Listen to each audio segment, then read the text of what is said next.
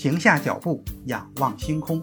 欢迎来到天文随心听，本节目由喜马拉雅独家播出。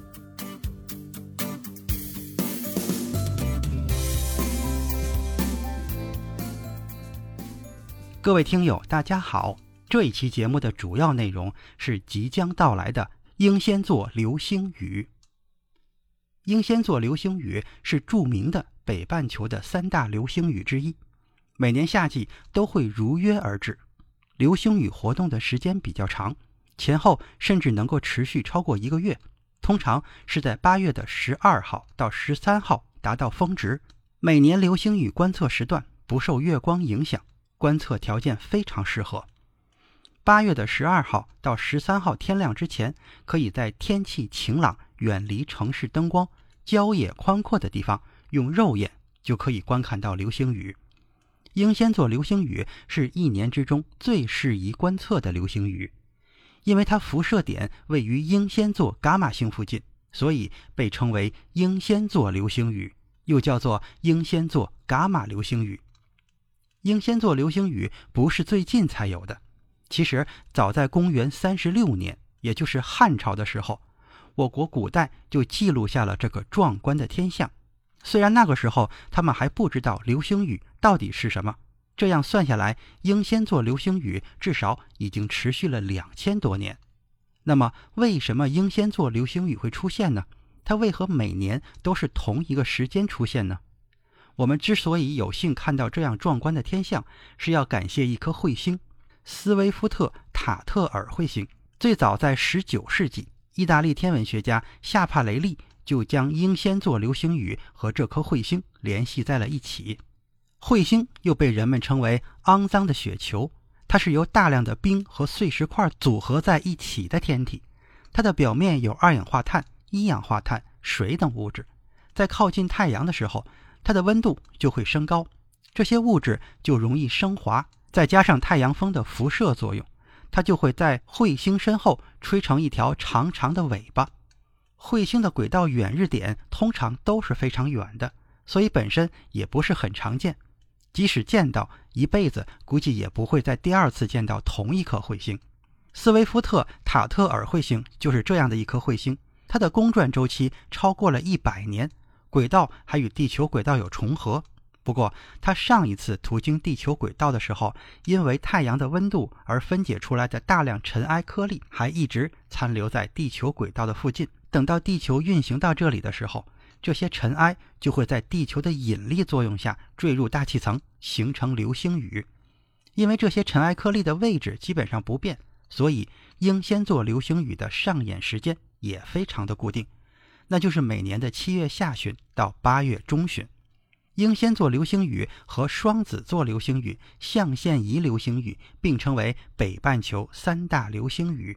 流星的数量仅次于双子座流星雨，但是双子座流星雨和象限仪座流星雨都是在冬天上演的，夜里会非常冷。现在虽然还是夏天，但是已经立秋，夜里比白天要凉快一些，所以在三大流星雨中。英仙座流星雨是最适合观测的一个。其实，英仙座流星雨早就已经开始了，通常每年的七月二十五号到八月二十号期间，持续将近一个月。但是平时比较少，到了每年的八月十三号附近，它就会迎来最活跃的阶段。在极大的时候，英仙座流星雨每小时能够出现三十到六十颗流星。有的时候，ZHR 也就是天顶每小时出现率，甚至可以达到一百，可以说非常多。平均每一分钟都能看到一颗流星。今年也是如此。八月十二号夜里到八月十三号凌晨，就是英仙座流星雨观测的最好时机。感兴趣的朋友不要错过这个最佳的观测时机。英仙座流星雨的形成是源自于斯威夫特塔特尔彗星留下的颗粒。而这些颗粒还会受到其他行星的影响和干扰，导致这些碎片的分布有所改变。所以在不同的年份，我们看到英仙座流星雨的规模也不一样。彗星的周围有许多的小碎片，地球在某一年经过它的哪一个部分，决定了英仙座流星雨的规模。在一九一一年的时候，英仙座流星雨一度降低到了统计平均每小时四颗。而在1920年，甚至每小时最多超过了200颗流星。那么今年我们会看到一次爆发的英仙座流星雨吗？这个答案很遗憾，并不会。根据观测，下一次爆发的年份将会出现在2027年和2028年，上一次爆发则是在2016年。当然，这也并不意味着今年的英仙座流星雨没有观测价值，反而恰恰相反。它仍然是一年之中观测流星的最佳时机，尤其是在八月十三日的凌晨三点左右，英仙座流星雨将迎来顶峰。到那个时候，ZHR 可以达到一百。咱们再来说一说天文爱好者到底如何观测英仙座流星雨呢？首先就是要避免有光污染的地方。这里我们提到的光污染包含了两个方面，第一个是人造灯光的干扰，在极大程度上会影响观测效果。所以尽量不要尝试在市区进行观测，尽量找到郊区或者乡村去观测。第二，就是要避开月光的干扰，等到月落之后，观测效果就更好了。其次就是准备好装备，比如说一把躺椅。如果你想多看一会儿流星的话，那么躺椅或者防潮垫这样的装备就非常有必要，因为你需要做好至少观测一个小时的心理准备，毕竟长时间抬头会非常的辛苦。如果躺着观测，那就会轻松很多。其他的设备还包括驱虫剂等等。